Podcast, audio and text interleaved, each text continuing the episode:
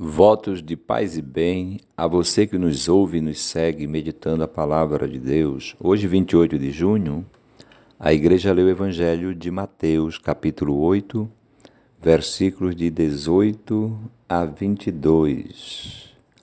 Vendo Jesus a multidão que o rodeava, deu ordem de atravessar o lago.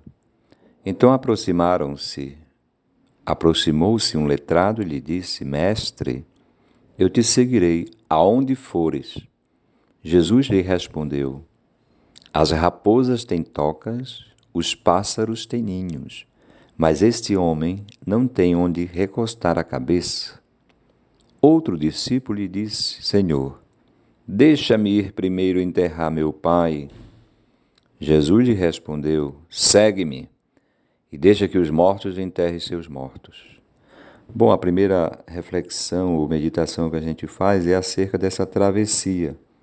Jesus deu ordem para atravessar o lago. Me vem em mente aquela outra passagem de Jesus quando disse: No mundo tereis tribulações, coragem, eu venci o mundo. Então, tem o lago, tem tribulações. São sinônimos na Bíblia: mar, lago, rio o mundo aquático, digamos assim, mundo de águas, representa mundos caóticos, forças contrárias ao nosso bem-estar, ao nosso conforto. Pode ser uma questão de enfermidade, pode ser uma questão de luto, pode ser dificuldades econômicas, pode ser dificuldade de relacionamento, ou mesmo a mente perturbada, digamos assim, uma tristeza ou coisa parecida. Forças contrárias, medo também. Forças contrárias. Jesus aqui não elimina estas tribulações, essas forças contrárias não são eliminadas. Isso é importante a gente saber de uma vez por todas. Ah, você pergunta, então, qual é a vantagem de seguir a Jesus? A vantagem é que ele diz: nós vamos atravessar. Nós não vamos sucumbir a essas forças. Coragem, eu venci o mundo, é? A certeza de estarmos com ele e ele está conosco nos faz atravessar. Isso é bom para nós enquanto pessoas humanas.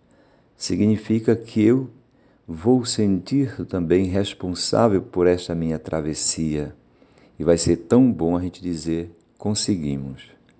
Então o Senhor não quer tirar de nós esse prazer da vitória. Podemos sim atravessar. Primeiro. Segundo, aparece esse, esse, esse letrado, aquele homem especialista nas Sagradas Escrituras, na lei, e chama ele de mestre. Não é isso? Nós temos, nós, às vezes nós queremos um mestre, né? Alguém que nos siga. De fato, ele diz: Eu te seguirei aonde fores, alguém que, que nós possamos seguir, é isso. Então eu te seguirei. Jesus responde: tudo bem, mas saiba que as raposas têm tocas e os pássaros têm ninhos. É, representa todo o conforto, a segurança na vida. Tocas e ninhos. Alguém, eh, uma vez eu li há muito tempo atrás que esse ninho representa também o aconchego do lar e até da esposa. E Jesus, aqui, como um homem que se dedicou completamente ao reino, ele está avisando: olha, nós não temos esse aconchego do lar. Nós temos uma missão que, que faz a gente renunciar a isso. De qualquer maneira, o que nosso Senhor está falando é que nós queremos manter a vida biológica e faz parte da vida, não é? Mas Jesus está dizendo ao mesmo tempo que a segurança dele está em outro lugar. Está em outro lugar. Santo Agostinho dizia que as nossas raízes, as nossas raízes, quando a gente imagina raízes, é sempre fincadas na terra. Santo Agostinho dizia: nossas raízes estão no alto. É isso que Jesus está dizendo. Podemos ter nossas seguranças, faz parte, mas acima de tudo, nossa segurança está no alto. Somos chamados a sermos filhos do Altíssimo Deus, ou como Jesus chamava, meu Pai. o Pai de Jesus. Então ele está nos desafiando a isso. Queremos seguir a Ele? Saibamos que somos chamados a ter esta nova vida, a vida do alto. E depois tem o outro, tem o outro que ele diz: Senhor, deixa-me ir primeiro enterrar meu pai. Não é isso? Ele é um discípulo, então ele já está seguindo a Jesus. E chega um momento da caminhada que ele diz: Deixa eu enterrar meus pais. E Nosso Senhor diz para ele: Segue-me. Em outras palavras, ele foi escolhido, esse discípulo. Foi amado e foi escolhido. E neste momento, deixa que os mortos enterrem seus mortos. Então, Nosso Senhor está dizendo que para segui-lo, nós temos que melhorar, dar mais qualidade às nossas relações. Existem relações que são nefastas, são deletérias. Nefastas e deletérias significa fazem mal a nós.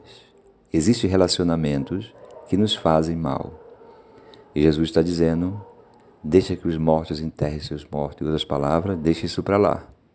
Tu vem e segue-me. Então, que nós possamos seguir ao nosso Mestre, que nos chama para a vida, uma vida nova, vida em abundância, e a vida de Deus. É, é realmente outra realidade. Por isso que São Paulo diz: nós somos novas criaturas. Existe uma vida, a vida de Deus, que o Senhor nos transmite. Possamos sim é, viver dessa vida. O Senhor nos abençoe neste dia. Pai, Filho e Espírito Santo.